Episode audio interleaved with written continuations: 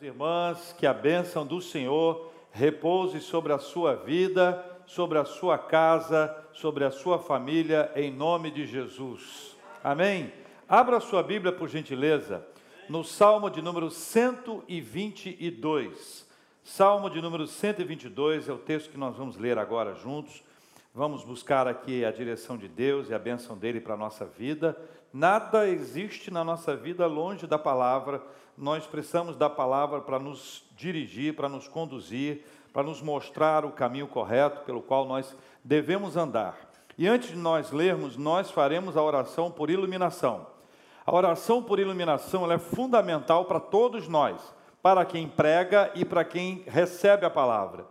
Nós dois precisamos dessa direção de Deus, desse sopro do Espírito Santo do Senhor, para que a gente entenda, compreenda e que esta palavra não seja apenas mais uma palavra falada, mas seja algo para ser vivido, colocado em prática na nossa vida e exercida como um grande ministério para a nossa vida. Então, quero convidar você a orar comigo, dizendo assim: Senhor Deus, em nome de Jesus, fala o meu coração, ilumina a minha mente, para que eu compreenda os segredos da tua palavra e seja pelo Senhor edificado, em nome de Jesus. Amém.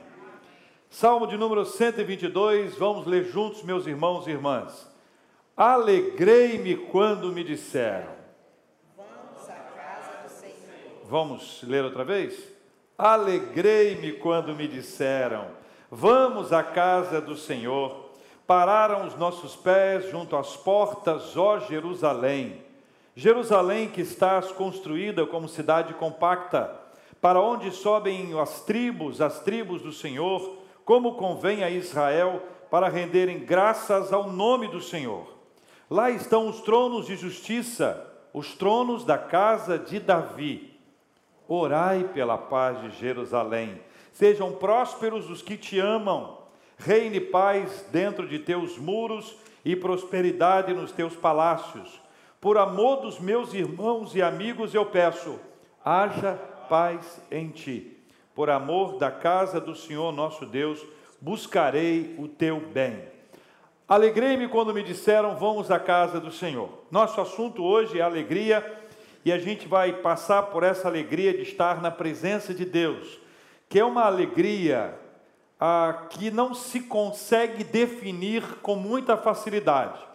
É preciso muita elaboração para tentar, de alguma forma, traduzir uma alegria que não se pode comparar, uma alegria que não se pode comprar, uma alegria que não se pode buscar, mas é uma alegria que vem do Senhor, resultado da presença dEle na nossa vida. Alegrei-me quando me disseram: Vamos à casa do Senhor. O pastor reformado John Piper, em um dos seus textos, ele conta a seguinte experiência, que eu quero chamar a sua atenção para ela. Diz ele: Blaise Pascal foi um matemático e gênio francês que morreu em 1662. Depois de fugir de Deus até a idade de 31 anos, no dia 23 de novembro de 1654, às 22 horas e 30 minutos, Pascal encontrou Deus e foi profunda, inabalavelmente convertido a Jesus Cristo. Ele escreveu esta experiência em um pedaço de pergaminho e o costurou ao seu casaco, onde foi encontrado depois da sua morte, oito anos mais tarde.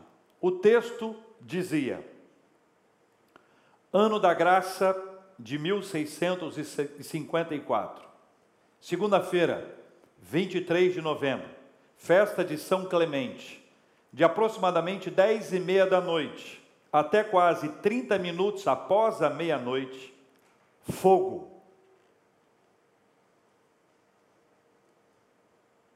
Deus de Abraão, Deus de Isaac, Deus de Jacó, não dos filósofos e dos eruditos. Convicção, alegria profundamente sentida, paz, Deus de Jesus Cristo, Deus de Jesus Cristo, meu Deus e seu Deus, alegria, alegria, alegria, lágrimas de alegria, Jesus Cristo, que jamais eu possa ser separado dele.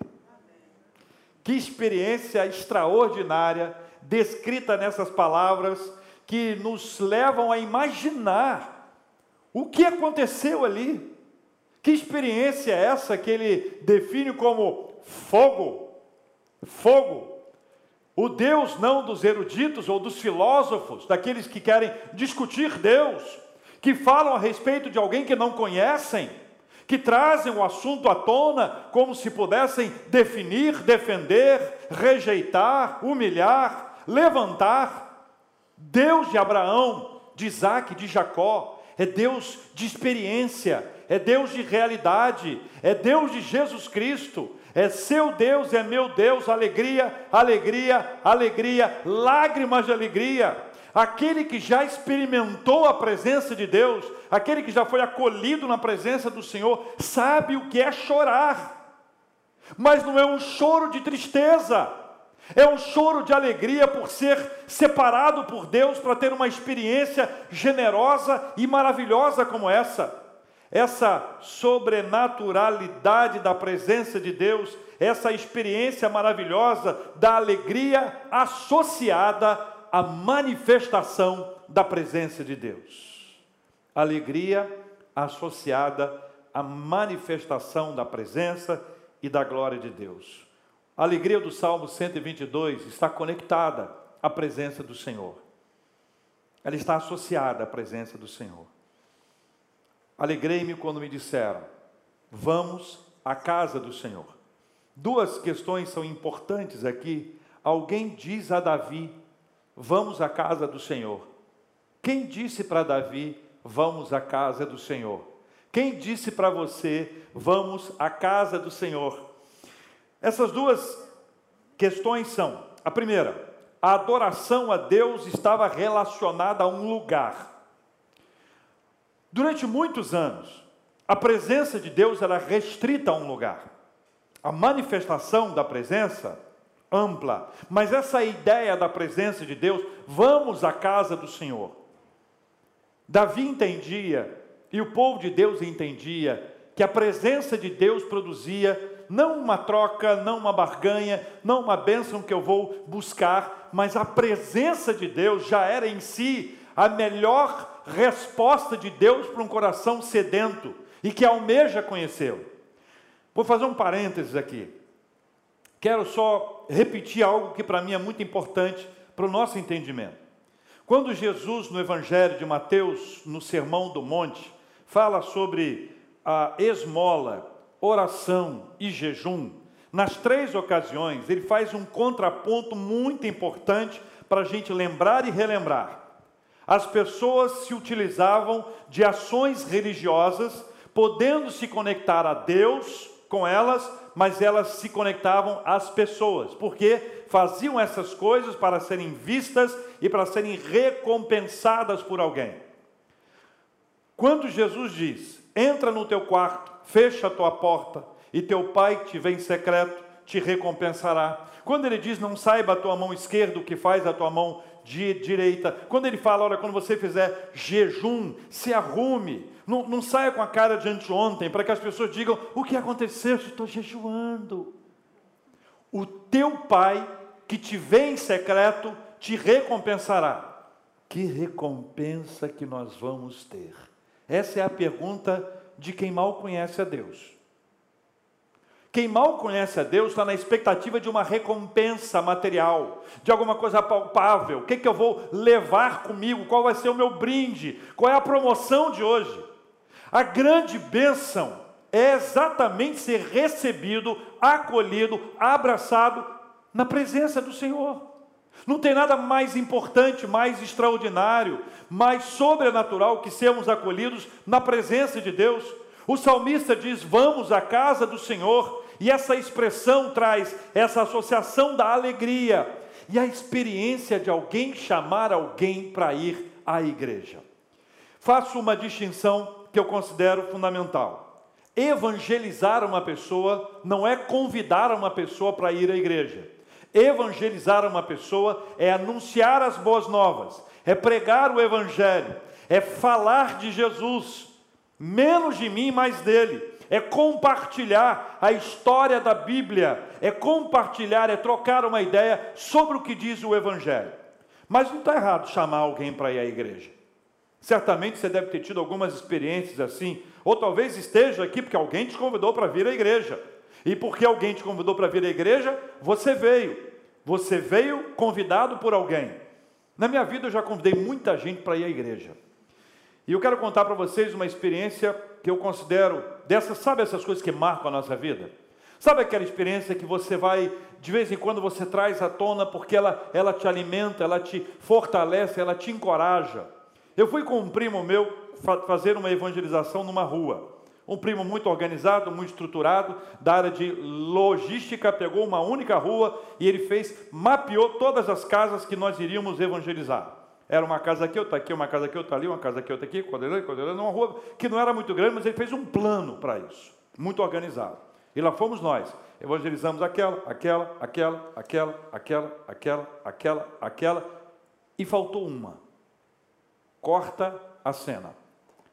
Uns dois, três meses antes, era a eleição, e nós estávamos com o nosso grupo de adolescentes e jovens evangelizando no período das eleições.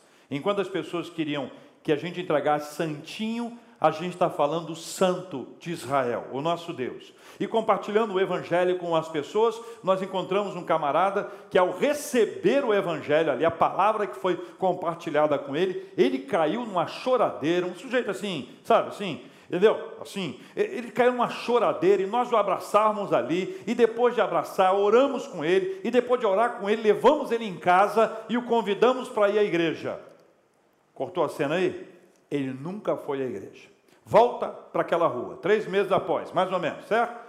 Vamos uma casa, uma casa, uma casa, uma casa. Chegamos numa última casa, não estava no plano evangelizar aquela casa. Eu falei assim, mas falta essa casa. Ele falou assim, ué. Falei, nós não vamos? Aí ele falou, se você for, eu vou. Eu falei, se você for, eu vou. Aí ele falou, então tá bom, se você for, eu vou. Ele ficou nesse, nesse. Porque eu não sabia que casa era aquela, mas ele sim. Aí, quando nós fomos, quando eu descobri que casa é aquela, eu descobri que era uma casa de prostituição. Que no interior tem outros nomes, mas vamos deixar esse nome, uma casa de prostituição. E era um sobrado, uma escadinha, e lá em cima era a casa de prostituição. E eu disse para ele: nós fomos em todas as casas, precisamos ir nessa. Ele disse: Pois é, se você for, eu vou. Eu falei: Então, se você for, eu vou. Então nós temos que ir junto.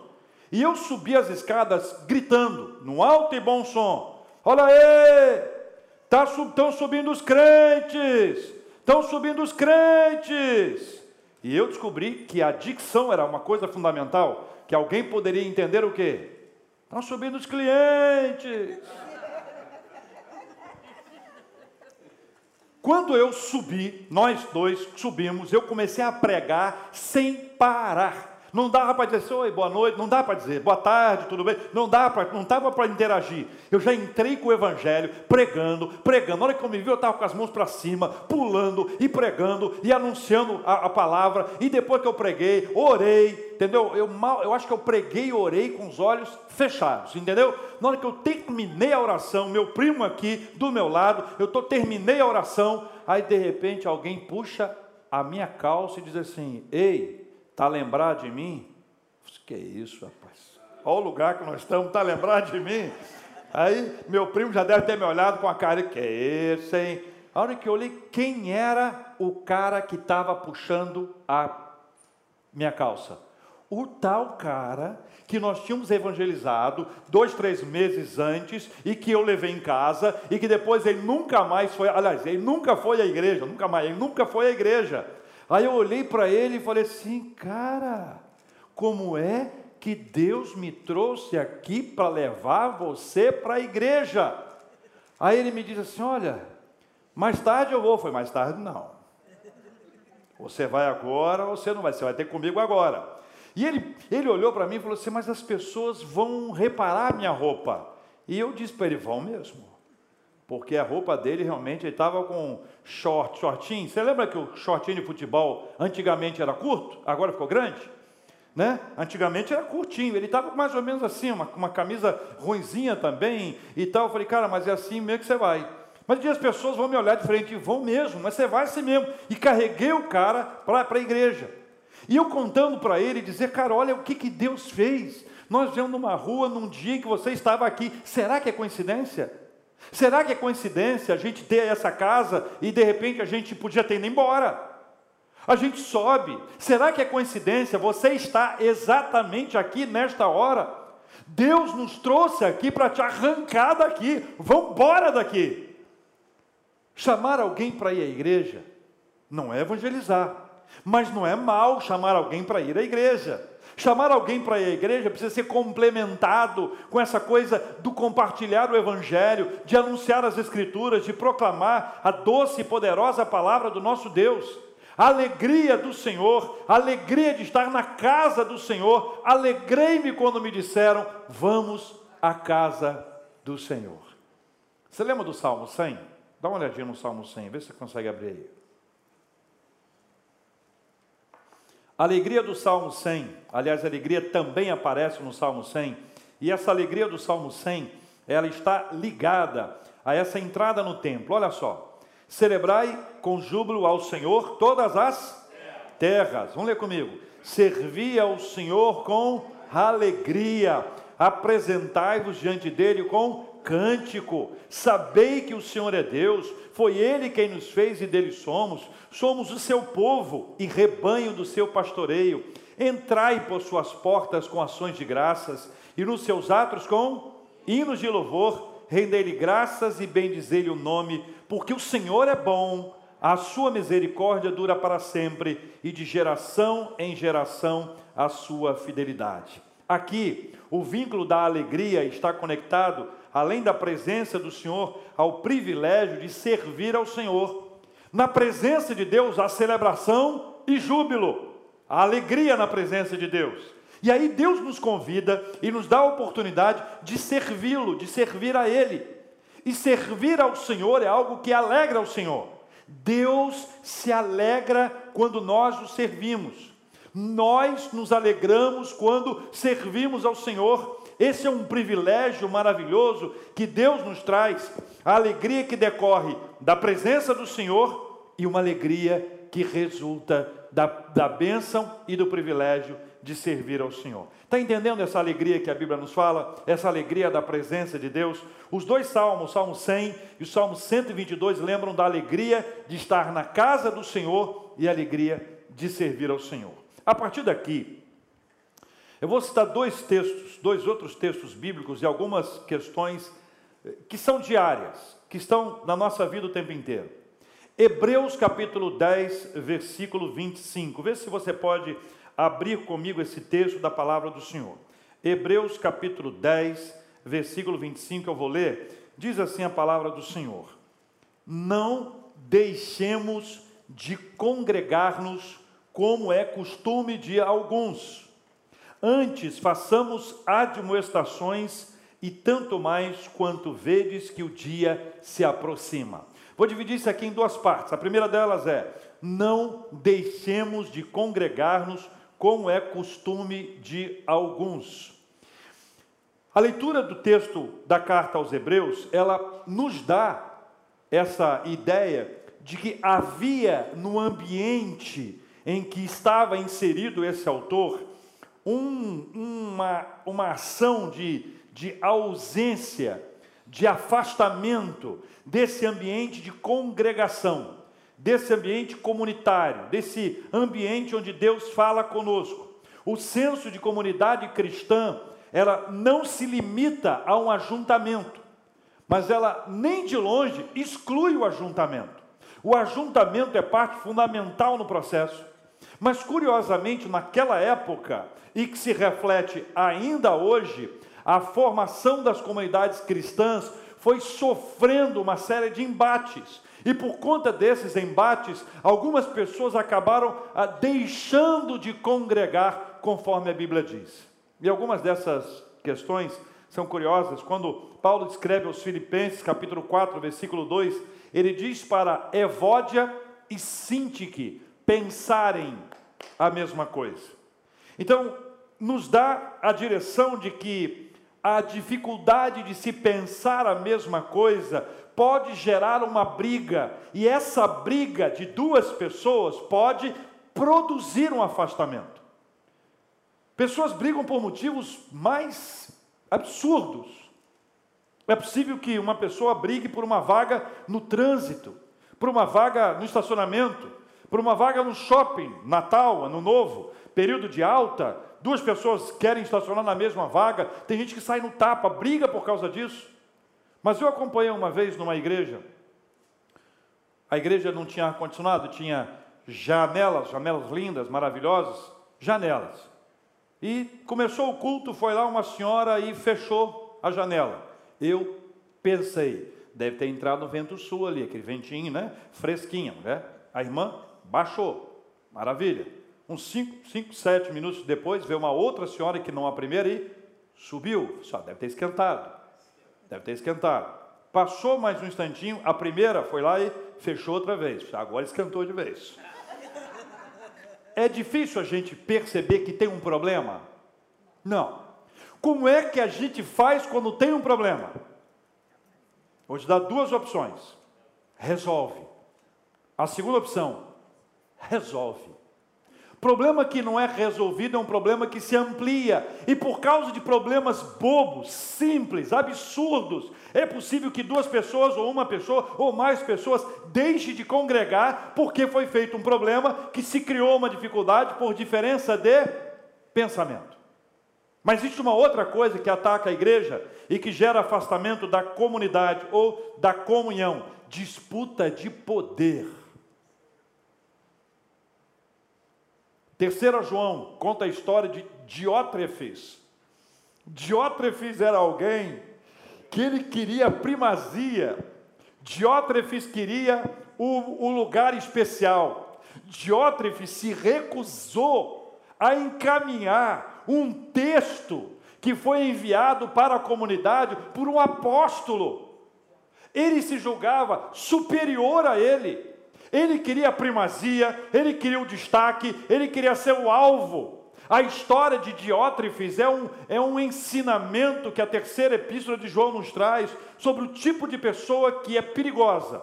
Por exemplo, todas as viagens missionárias era, eram, eram conduzidas e as pessoas ah, hospedavam esses visitantes nas suas casas os pregadores, os apóstolos, aqueles que eram enviados pelos apóstolos, aqueles que, que levavam as sagradas escrituras, eram hospedados. Ele queria impedir que a comunidade recebesse um dos dons mais importantes da antiguidade, hospitalidade.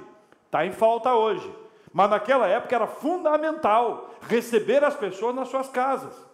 Quando você lê a história lá em Atos Apóstolos, no capítulo 8, a história de Simão mágico, quando ele percebe que Pedro e João estavam impondo as mãos sobre as pessoas e as pessoas recebiam o Espírito Santo, o olho dele, ó, ele foi lá e ofereceu dinheiro para Pedro. Ele queria ter o poder de impor as mãos sobre as pessoas para que elas recebessem o Espírito Santo.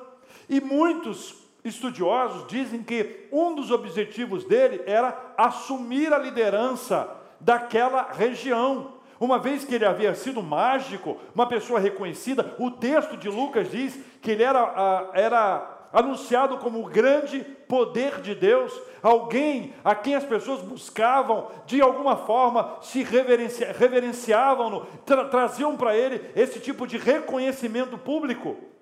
A disputa de poder é um perigo terrível. Na igreja tem um poderoso, o Senhor Deus. Todos nós somos servos dele. Amém, meus irmãos? Mas havia de tudo.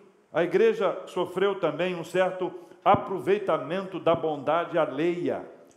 Ah, Paulo chega a dizer na carta dele a Timóteo, primeira epístola de Paulo a Timóteo, no capítulo 5, que algumas viúvas que não eram verdadeiramente viúvas estavam se aproveitando do, da bondade da comunidade, exigindo que fossem elas cuidadas e mantidas pela igreja, E aí Paulo estabelece um princípio para que Timóteo coloque isso em prática. Ele fala de viúvas verdadeiramente viúvas, porque algumas viúvas tinham filhos e os filhos deveriam manter a casa, mas ao invés de manter a casa, elas queriam o contrário, ou ainda elas tinham saúde e força, e ao invés de trabalhar, ou de procurar, ou de desenvolver, elas ficavam de casa em casa. Essa descrição, meus irmãos, ela é importante porque ela nos apresenta uma série de razões, e tantas outras existem, para que as pessoas se afastem da comunhão, para que elas deixem de congregar. Mas o escritor aos Hebreus diz o seguinte: olha, não deixemos de congregar-nos como é costume de alguns. A segunda parte é: antes façamos admoestações e tanto mais quanto o dia se aproxima. E aqui é importante que você compreenda que ao descompromisso, ao afastamento, é necessário que haja admoestação, que haja uma aproximação, que haja uma busca dessas pessoas para que elas possam ser acolhidas e de alguma forma trazidas para perto. Ninguém faz uma admoestação à distância. Não se, biblicamente, tá? Não se admoesta falando de longe. A ideia de admoestação é falar de perto. É essa a ideia. É trazer a pessoa para perto ou ir até onde a pessoa está. Então, o que, que significa isso? Relacionamento onde cada pessoa é importante, onde eu não quero que ninguém fique de fora, eu não quero que ninguém se afaste, mas se alguém se afastar por qualquer motivo que nós desconheçamos, irmãos, existem vários e vários motivos para sair. As pessoas podem implicar com qualquer outra coisa, por isso é fundamental que haja algum tipo de aproximação. Haja essa aproximação, porque essa aproximação é fundamental. Essa admoestação só vai acontecer se houver proximidade, e isso é fundamental. A igreja não é um lugar para frequentar. Essa frase eu ouvi esta semana. A igreja não é um lugar para frequentar, é um lugar para pertencer. A pessoa diz: olha, você frequenta shopping, você frequenta clube, você frequenta praia. Igreja não é lugar para frequentar, é um lugar para pertencer, para ser parte disso. O que me levou diretamente a Cesareia de Filipe.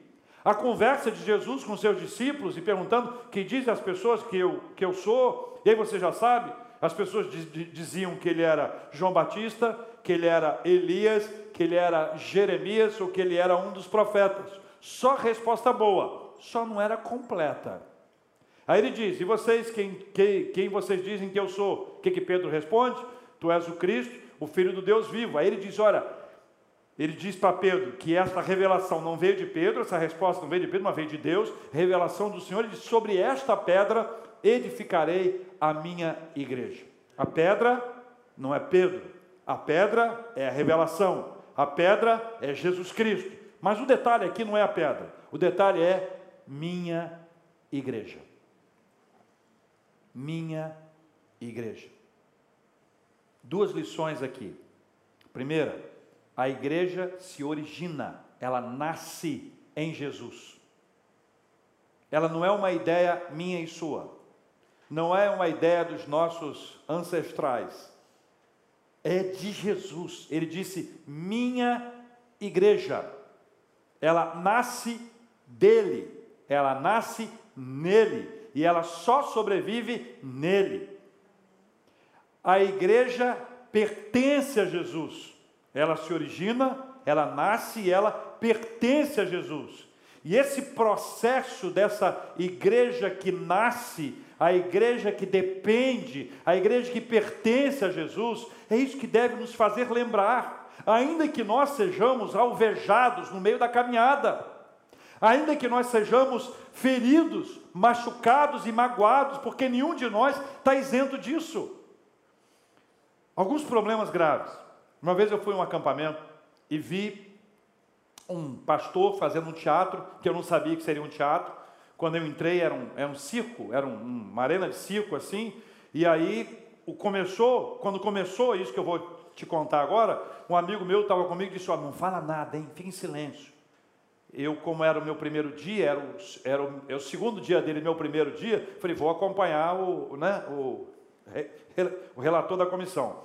Aí o cara entrou, escureceu tudo, daqui a pouco começa brilhando luz para tudo quanto é lado, e o barulho de tiro, e tiro, e tiro. Poxa, eu não morava aqui no, no, Rio ainda, mas já fiquei assustado, né? Aquela correria toda, e o pessoal olhando o que, que vai, vai acontecer. Aí daqui a pouco aparece o cara no palco, assim, rolando para um lado, rolando para o outro, rolando para outro. Cuidado, cuidado, cuidado. Aí daqui a pouco tá, aparece uma luz em cima dele, e ele aparece machucado, ferido, todo cheio de sangue. Aí dá um barulho de helicóptero, uma luz de cima. Ele olha para cima e diz: Eu estou aqui, eu estou aqui. Aí o barulho do helicóptero, ele não me deixe aqui, não me deixe aqui. Aí silêncio, que drama, né? Silêncio, o helicóptero imaginário vai embora, ele fica, ele se levanta e diz: A igreja é o único exército que abandona os seus feridos para trás. E aí, imagina bem, eu que já estava quieto, fiquei mudo. Acho que eu nem respirava mais nessa altura do campeonato. E aí ele começou a falar sobre as pessoas que ficam feridas ao longo do caminho. Feridas por nós, igreja. Feridas por liderança. Feridas por palavras. Feridas por ausência de palavras. Feridas por quaisquer motivos que acontecem. Quem de nós já não foi ferido? Mas a questão é que, embora nós possamos ser feridos pelas pessoas, nós não estamos aqui por causa delas. Nós estamos aqui porque alguém nos disse: vamos à casa do Senhor. E essa casa do Senhor, a presença do Senhor, nos enche de alegria e nos faz avançar a despeito de todas as coisas que aconteceram na nossa vida. Os nossos dias estão difíceis, corridos. A nossa mobilidade urbana é terrível. Essa semana tem um acidente aqui na Gardênia que para a barra inteira, na saída e na volta. Um acidente, uma, a nossa agenda, as pessoas nos pressionam o tempo inteiro para ir de um lugar para o outro, um lugar para o outro, um lugar para o outro. E muitas vezes nós chegamos a quinta-feira ou domingo cansados, cansados. Ou começamos a montar a nossa agenda de tal forma que as nossas prioridades são muitas outras a igreja pode não ser a prioridade central de algumas pessoas. E aí você entra num processo complicado. Se há alegria na presença do Senhor, se há alegria em servir ao Senhor, se a Bíblia diz que nós não devemos deixar de congregar, ao deixarmos de congregar, nós perdemos a alegria da presença e o privilégio de servir ao Senhor. Nós precisamos aprender a priorizar, a estabelecer isso como fundamental ou como importante na nossa vida. Em 1519, que é de onde eu venho, a nossa melhor roupa era para ir à igreja. Os antigos diziam: roupa de ver Deus. Era assim. Era brincadeira, mas era isso que as pessoas falavam. A gente estreava, era, era aquela, aquela coisa da prioridade, de, de montar a nossa agenda com base nisso. E aí a gente chega num problema gravíssimo, complicadíssimo, que quando Jesus está com seus discípulos, e aí algumas pessoas trazem as crianças e pegam as crianças aqui, e eles querem que Jesus imponha as mãos sobre elas e orem por, e ore por elas. Os discípulos impediram, os discípulos criaram barreira, criaram obstáculo. E ao criarem esse obstáculo, Jesus disse: Olha, não as embaraceis, deixai vir a mim os pequeninos, não desembaraceis. E se há um problema que pais precisam repensar na sua vida, é a maneira como eles agendam as suas vidas. Porque quando eles não priorizam a casa do Senhor, os seus filhos são impedidos de estar na casa do Senhor e perdem o vínculo da alegria da presença e a alegria do serviço ao Senhor. E aí, meu irmão e minha irmã, isso é um problema complicado porque não existe missão mais importante para pais do que a missão de criar os seus filhos na presença de Deus, de compartilhar com eles o Evangelho, de anunciar para eles as Sagradas Escrituras, de trazê-los à casa do Senhor, para que eles aprendam, para que eles desenvolvam, para que eles adorem ao Senhor, para que eles possam ter relacionamentos saudáveis. E ainda que na caminhada, como qualquer um de nós, ainda que nós sejamos feridos, ainda que nós sejamos magoados, o nosso vínculo com Deus é maior, é mais forte, está, está selado na presença de Deus. Eu quero convidar você a orar por dois motivos. O primeiro deles é por renovação da alegria em nós. Renovação dessa alegria em nós. E o segundo motivo, despertamento dessa alegria na cidade. Despertamento dessa alegria na cidade renovação dessa alegria em nós e despertamento dessa alegria na cidade, para que outras e muitas outras pessoas possam se sentir atraídas à presença de Deus. E ao serem atraídas à presença de Deus, descubram que há uma alegria que só Deus pode nos dar.